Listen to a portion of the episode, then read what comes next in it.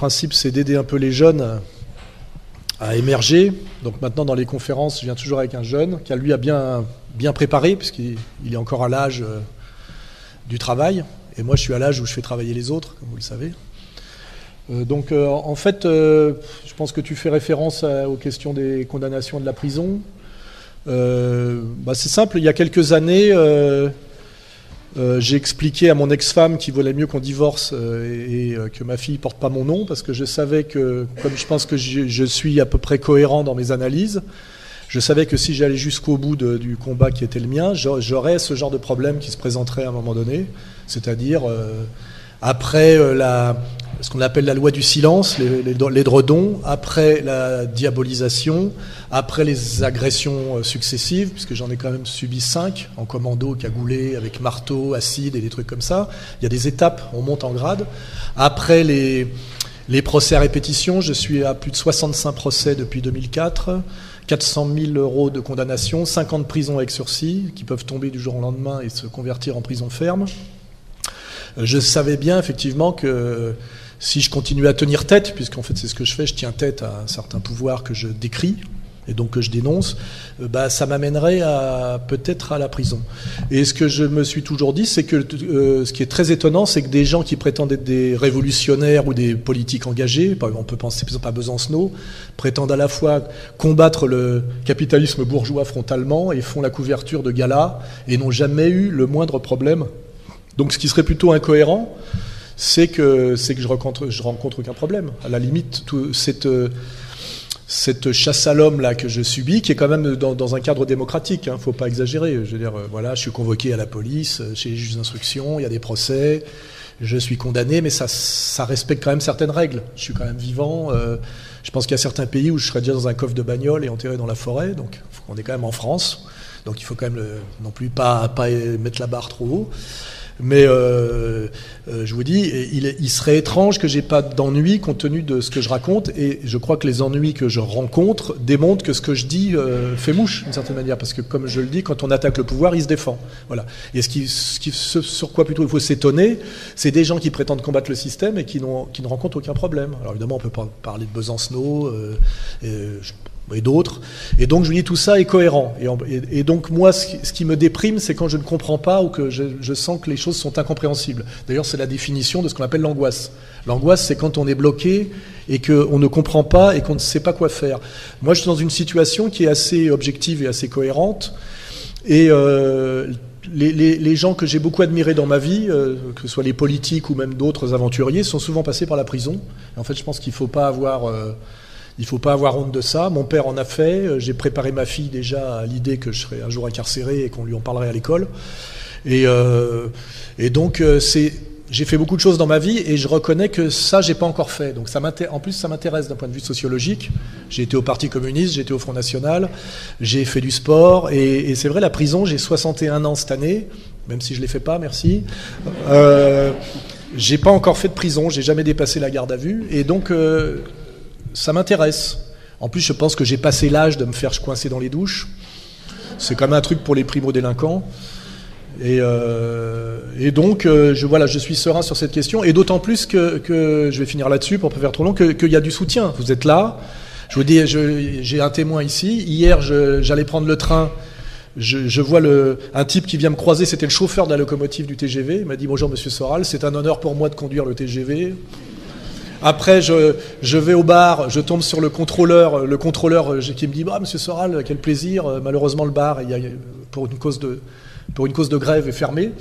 Euh, bon, il y, avait une petite, il y avait une petite grève au bar. Donc, j'avais le, le chauffeur du train et le contrôleur qui étaient des sympathisants. Après, quand on est sorti, on avait un grand gars d'origine immigrée qui est dit ah, qu'est-ce que vous faites? Il y a une conférence. Ah, ben, je viendrai, je suis déjà venu. Et le type était prof en plus, hein, prof de biologie ou Prof de biologie. Ouais. Euh, issu de l'immigration. Euh, donc euh, on a, on a et, tout à l'heure, en sortant de, l'hôtel, il y avait le pompier de service qui est venu me saluer aussi. Ah, vous étiez là, etc. Donc là, il y a quand même des choses de très rassurant.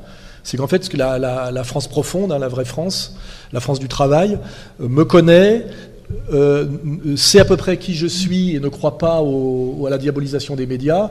Et ça, c'est quand même le truc qui me donne le, courage, parce qu'effectivement, si ce soir-là, il y avait personne, euh, ça serait difficile pour moi de continuer. Et, j'ai connu une époque, euh, l'époque du début, où c'était très difficile, justement, parce qu'il n'y avait pas grand monde, beaucoup de violence, etc. Et maintenant, je vous dis, c'est presque, presque agréable. Hein et, et, si je vais en prison, je, je, sais que les gens euh, dehors me soutiendront, je sais que euh, je sais que ça, fera avancer les choses. Et, euh, donc, je, je suis, euh, je vous le dis, très serein sur cette question. Et je vais finir là-dessus, grâce à vous et à votre présence, bien évidemment. Et je vous en remercie.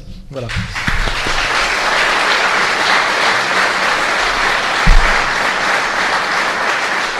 Et et comme je le dis, pour relativiser les choses, on est en France. Hein. Je veux dire, euh, je ne vais pas être incarcéré dans un pays d'Asie ou de sud-américain. Hein. Prison au Mexique, ce serait peut-être plus, plus angoissant. Mais on est quand même en France, donc je pense que ça sera à peu près euh, viable. Surtout qu'ils viennent de finir de refaire la santé. Donc moi, ce que j'espère, c'est être incarcéré à la santé. Il y a un coin VIP. J'ai regardé un documentaire, c'est tout neuf. Et euh, pourquoi pas? Euh, voilà, donc maintenant je vais passer la parole à mon camarade euh, Pierre Debrague, qui lui a bien préparé la conférence, sachant que quand il aura fini de parler, on aura abordé à peu près tous les sujets. Donc j'aurai plus qu'à ponctuer de deux, trois petites remarques. Et puis je pense qu'après, on passera assez vite aux questions-réponses, parce que les gens qui sont là aiment bien intervenir, je crois. Et, euh, et puis après, bah, ça nous amènera peut-être à la à quoi, aux signatures, oui, pour vous. afin de faire un peu de librairie. Voilà. Donc euh, Pierre... Pierre de Brague, dit Braguette, euh, quand même. Euh, à la... Pour les intimes. Pour les intimes. Euh, je ne sais pas pourquoi, ça nous a été imposé à tous, c'est même pas de, de, ta propre volonté. Euh, je te laisse la parole sur le, ce sujet que tu as toi-même choisi, qui est mensonge et destruction, et du, destruction sens. du sens. C'est du haut niveau.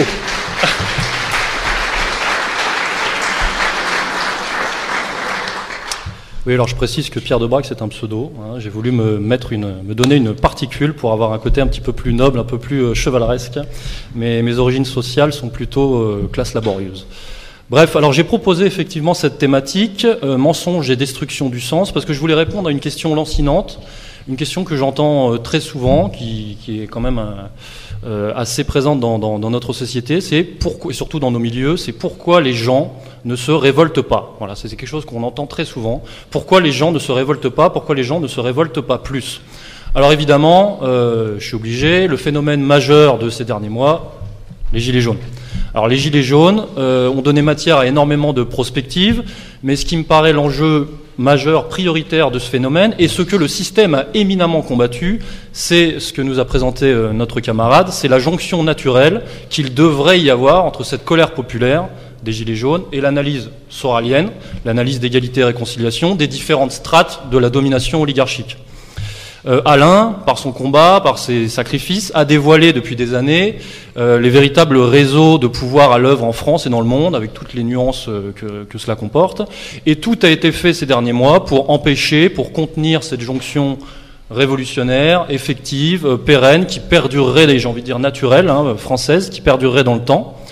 Et nous, nous avons sur ER décrypté, si vous suivez, hein, nous avons décrypté au jour, le jour les impasses, les arnaques relatives qui étaient euh, le RIC, hein, dont on n'entend plus du tout parler, c'est complètement euh, passé de mode.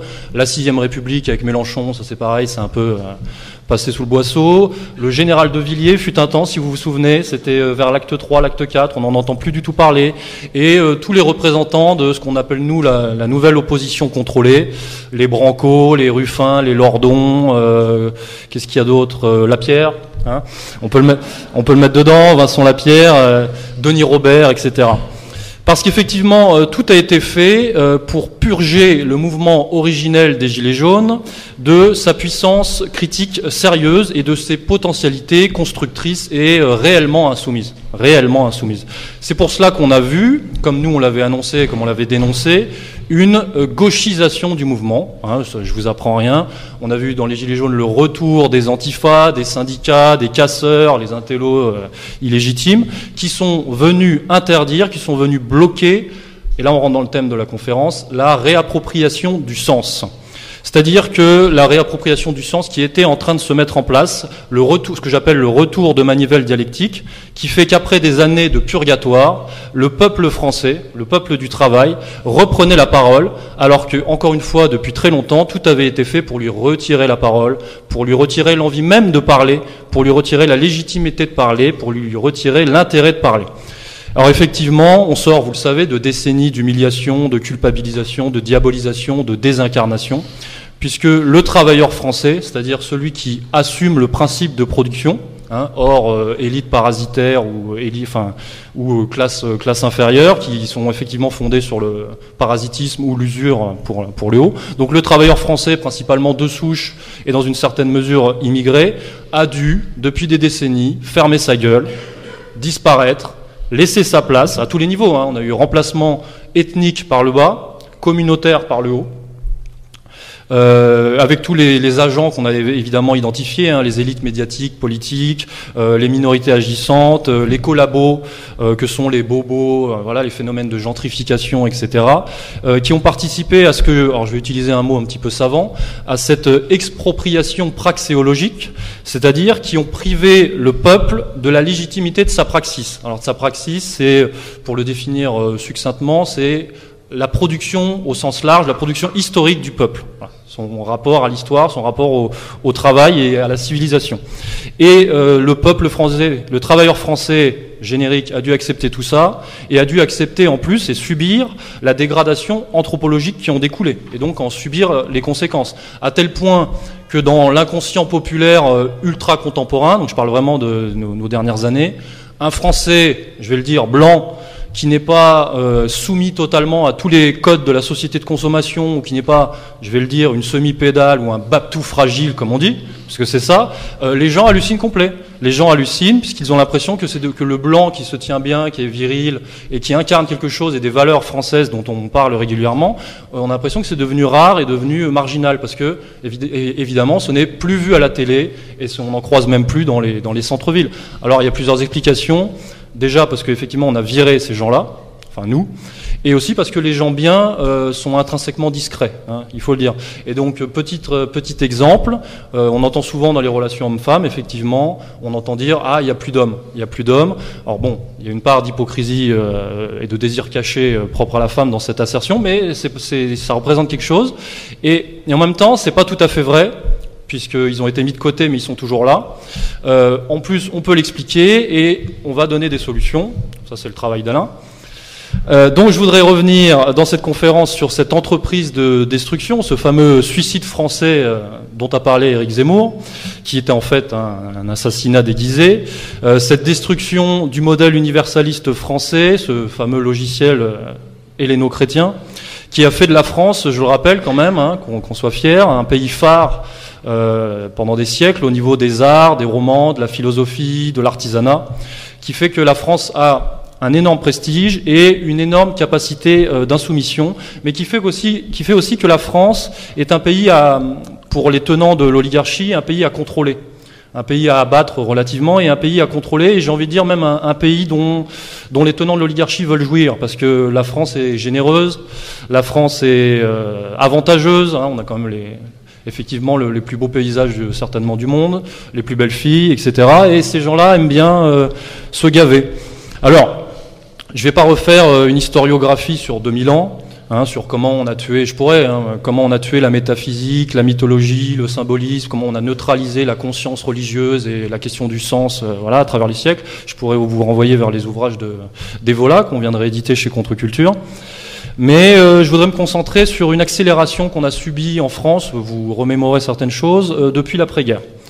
Euh, depuis l'après-guerre, puisque j'ai constaté, je constate que nous avons déjà vécu cette séquence de gauchisation que les gilets, jaunes revivent, puisque après-guerre, nous étions dans une période, de, dans un contexte de domination intellectuelle et politique du PCF, du Parti communiste français, en filiation après avec le, CNR, qui, représentait quand même une certaine idée de la France.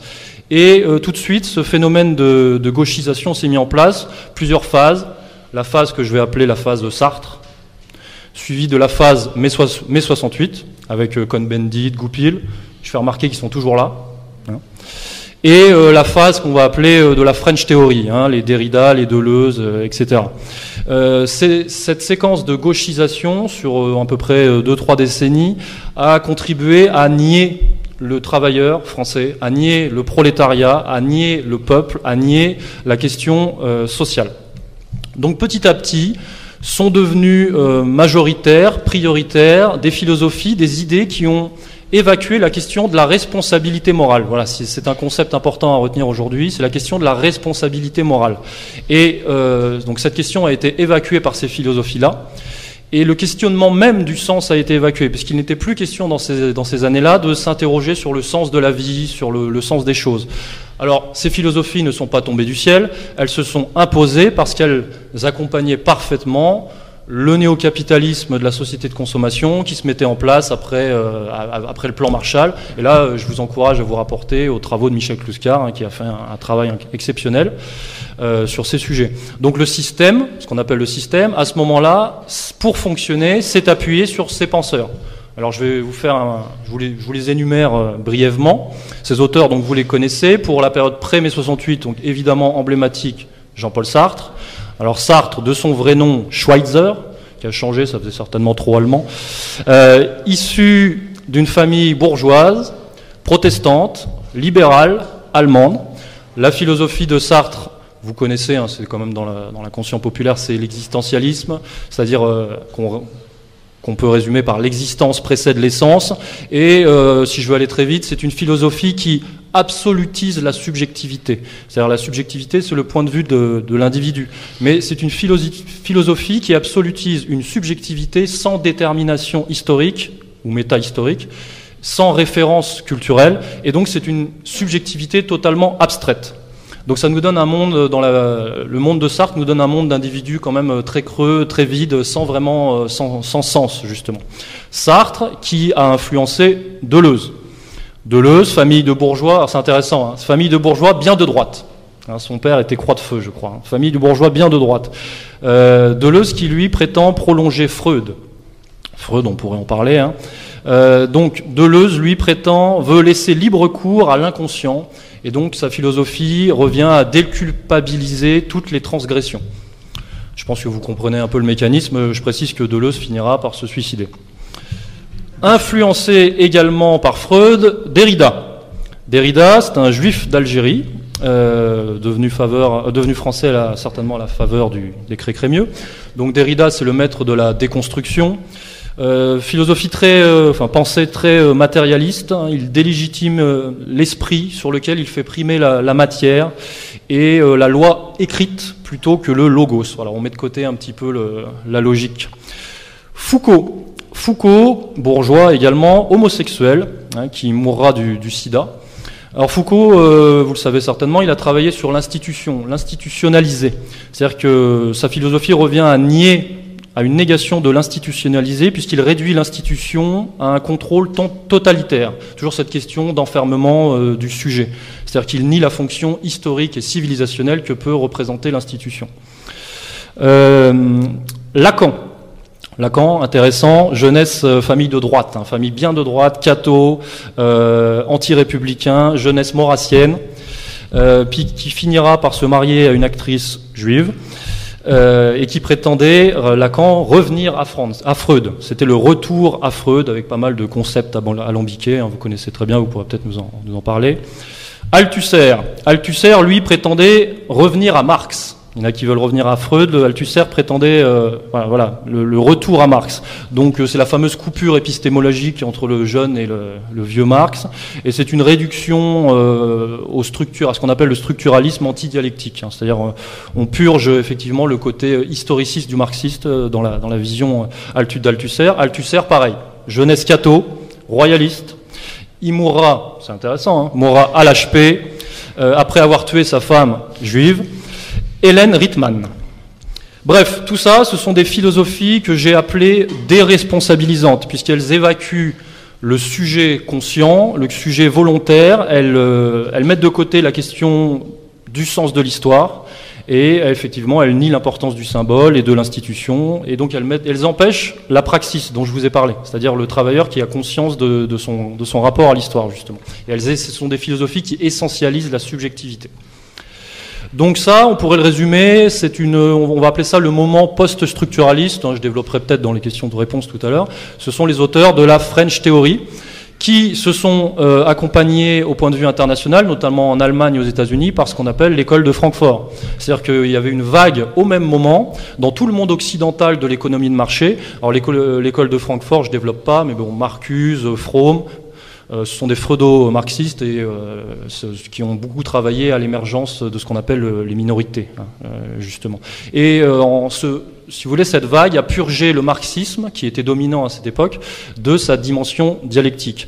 Un habile tour de passe-passe qui a accompagné les Trente Glorieuses, donc euh, avec la société de consommation, la révolution sexuelle, le libéralisme libertaire, hein, pour faire passer euh, cette espèce d'arnaque.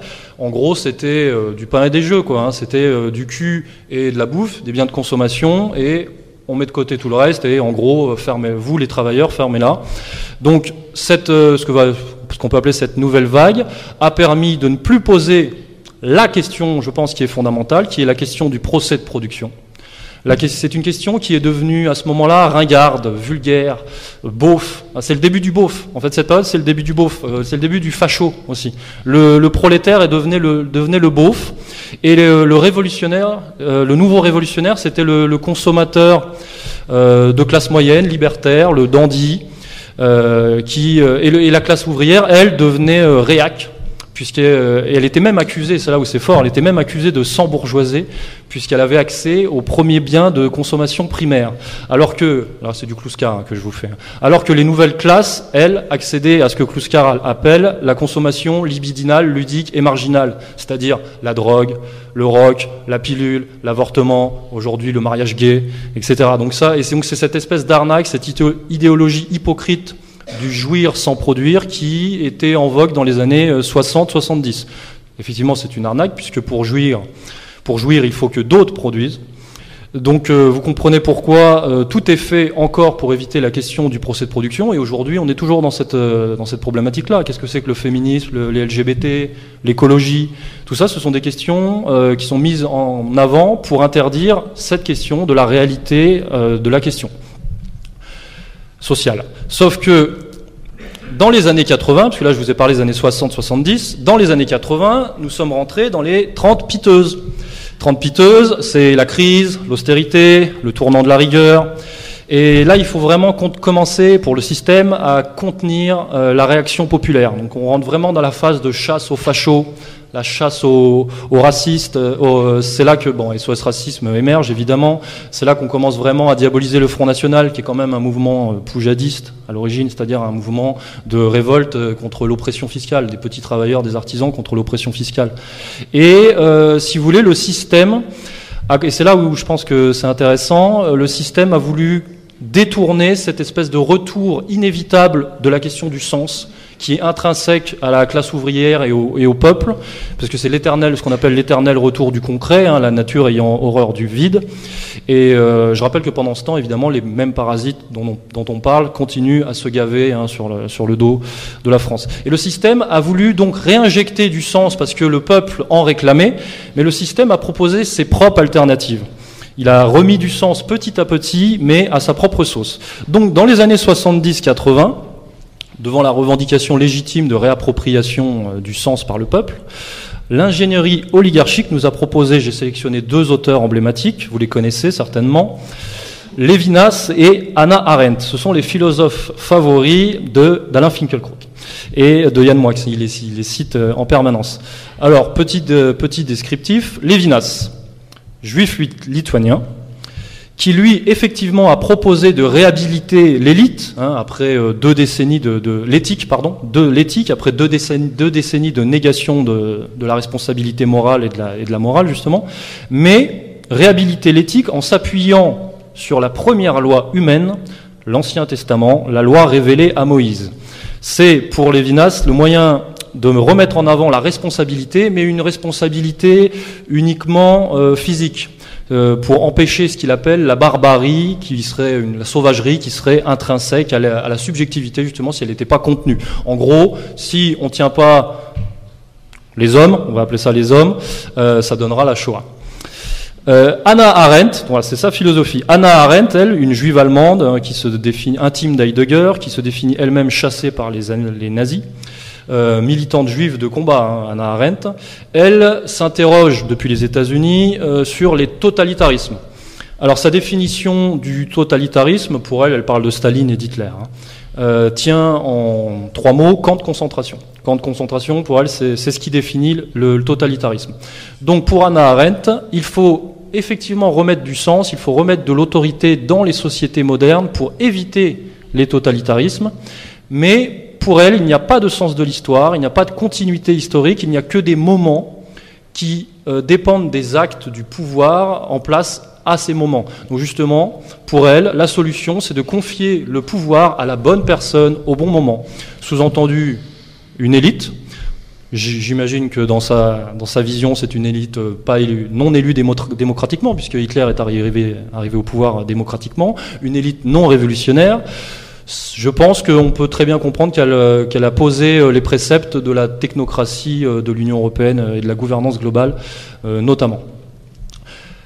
Je vous ai parlé brièvement des années 70-80. Nous arrivons dans les années 90-2000. Les années 90-2000, les années de la mondialisation. La pensée se mondialise, s'américanise. Ce sont les années du capitalisme financier, spéculatif. Et ce sont aussi les années de la fin de la guerre froide, et le début de la guerre chaude au Proche-Orient. Alors là, pareil, face à cette demande de, de, de, de sens, euh, le système va nous imposer deux penseurs majeurs que vous connaissez, qui sont Fukuyama et Huntington. Alors Fukuyama, influence, penseur américain d'origine japonaise, influencé par Derrida, hein, dont j'ai parlé tout à l'heure, qui a une vision messianiste de l'histoire, qui effectivement remet du sens, oui, pour Fukuyama, l'histoire a un sens, mais ce sens, c'est l'avènement planétaire de la démocratie libérale. Donc là, on est totalement dans la vision de la gouvernance globale, du gouvernement mondial. On voit la, filiation avec Anna Arendt. Donc c'est euh, ce qu'on appelle la fin de l'histoire, c'est ça son, ouvrage. Huntington, dans le même temps, propose lui une autre vision et une autre réhabilitation du sens, c'est ce qu'on appelle la vision du choc des civilisations. C'est Samuel Huntington qui euh, promulgue cette, cette, idéologie. En fait, il vulgarise, il vulgarise les thèses de Bernard Lewis, un juif américain qui avait travaillé sur la rage, je cite, la rage musulmane. Un tout petit peu euh, fin des années 90. Donc, dans la vision du, du choc des civilisations, oui, on réhabilite le sens de l'histoire. L'histoire a un sens, mais c'est l'affrontement du bien contre le mal, c'est la guerre sainte. Et là, on voit la filiation avec Lévinas. Deux pensées qu'on croit opposées, mais qui sont finalement complémentaires, puisque l'impérialisme atlanto-sioniste combat en permanence l'axe du mal, le fameux axe du mal, pour obtenir, pour défendre le jardin d'Éden du mondialisme libéral, justement, ces, ces fameux acquis. Euh, deux réseaux qu'il ne faut pas mettre de côté puisqu'ils sont encore à l'œuvre aujourd'hui. Ce sont les réseaux néolibéraux et les réseaux, les réseaux néoconservateurs, si vous avez bien identifié. D'un côté, donc, euh, les euromondialistes financiers euh, banquiers, et de l'autre, les atlanto-sionistes qui sont plutôt sur la question militaire et sur la géopolitique. Donc d'un côté, on a le réseau Macron, Attali, Minc, euh, que j'ai appelé moi Soros, que j'ai appelé moi euh, New York, Paris, Tel Aviv. Et de l'autre côté, on a le réseau donc atlanto-sioniste, CRIF, euh, Valls, hein, déjà démonétisé, Sarkozy, Zemmour, Bush, euh, Netanyahou, voilà, euh, que moi j'ai appelé euh, Pentagone, Paris, Jérusalem. Avec, donc ces deux réseaux sont à l'œuvre aujourd'hui. Ils ont parfois des agendas contradictoires. Il y a des frictions, il y a même des guerres. Hein. C'est ce qui s'est passé ces derniers temps. On pourra en parler peut-être avec l'affaire Benalla, etc. Le, le, fait que certains ont voulu faire euh, pression et peut-être faire sauter Macron. Mais euh, si vous voulez, euh, ces, ces réseaux euh, agissent en fonction des rapports de force, des rapports de force qui sont actuellement internationaux. Et c'est pour ça que ce qui se passe en ce moment avec Trump, avec Poutine, avec le Brexit, avec la question du populisme au niveau international sont des choses qui peuvent faire bouger les choses et qui sont euh, intéressantes. Alors je continue ma petite prospective, hein, je, m'amuse un petit peu, je passe aux années 2010-2020, elles nous concernent. Les années euh, dans, le, dans, ce, dans le paradigme que je vous ai décrit, quelles sont les voies de garage et quelles sont les tentatives de récupération du réveil inéluctable du sens de plus en plus pressant, hein, on le voit avec, euh, avec les Gilets jaunes, de, et de réappropriation du sens euh, souhaité par le peuple, quelles euh, alternatives nous offre le système pour continuer à nous, à nous couper de nous-mêmes? Dans les années 2010-2020, le système vous propose deux options. Ne plus être un jouisseur des années 70, non, ça c'est ringard. Vous pouvez être un winner, un winner progressiste, un trader gay-friendly, féministe, pro-migrant, écolo, c'est euh, bon, vous avez compris, hein, c'est la vision assez euh, macronienne des choses. Et dans cette euh, dans cette option-là, dans cette optique-là, effectivement, il y a un retour de la responsabilité morale. Donc vous devez vous satisfaire de ce retour du sens, puisque il y a une, une responsabilité morale planétaire. Qu'est-ce que c'est que la question des migrants? Qu'est-ce que c'est que la question du réchauffement climatique? Voilà, ce sont des responsabilités morales planétaires, mais quand même très très très abstraites. Et il y a effectivement un retour du sens de l'histoire. On vous propose un sens de l'histoire. Calmez-vous. Le sens de l'histoire, c'est la compétition, la compétition libérale, le règne du marché. Voilà, il faut exister, écraser l'autre et euh, être le, le, plus gros requin en termes économiques. Si cette option ne vous intéresse pas, attention, le système vous propose l'opposition à ce modèle. L'opposition à à ce modèle. Soyez un néoconservateur, un néo-viriliste, soyez un néo-racialiste. Renouez avec le sens biblique de l'histoire, renouez avec les valeurs judéo-chrétiennes. Et ça, évidemment, c'est l'arnaque du national-sionisme dont on parle, dont on parle depuis un an à peu près. Donc ça, c'est la ligne Zemmour, effectivement, qui réhabilite une responsabilité morale, une responsabilité morale, tribale, communautaire, raciale. Euh, mais effectivement, c'est logique, tout ça est bien pensé, puisque après euh, plusieurs décennies, cette espèce de trou noir anti-virilité, anti-tradition. On a plein de, de jeunes hommes qui, qui, qui, ont cette volonté d'exister et qui veulent pas forcément être des jouisseurs euh, cosmopolites gays. Euh, donc forcément, on doit leur proposer cette alternative. Donc en gros, dans la période, et je, je suis assez triste de vous raconter ça, mais de faire ce constat-là, mais en gros, dans la période actuelle, soit vous êtes le gigolo d'Atali, soit vous êtes le petit soldat d'Éric Zemmour. Hein, et de, de Goldnadel et de Finkelkraut, hein, puisque ce sont eux, je rappelle, dans les médias, ce sont eux, dans la culture, soi-disant, française, ce sont eux les soi-disant défenseurs de la cause blanche, catholique et de la virilité française. Ce sont eux qui sont censés incarner ça. Zemmour, Golnadel, Finkelkraut, pour que les choses soient claires. Donc euh, on pourrait s'amuser, hein, j'ai noté, c'est qu'au bout du bout de ce, cette espèce de, magma euh, délirant, euh, on se retrouve avec des choses complètement...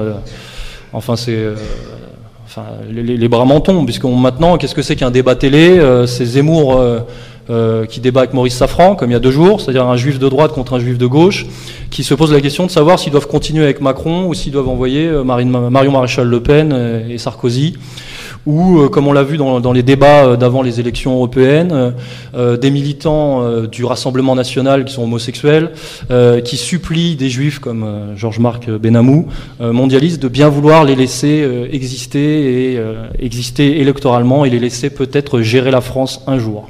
Voilà, donc constat assez triste, malheureusement que je pense assez réel.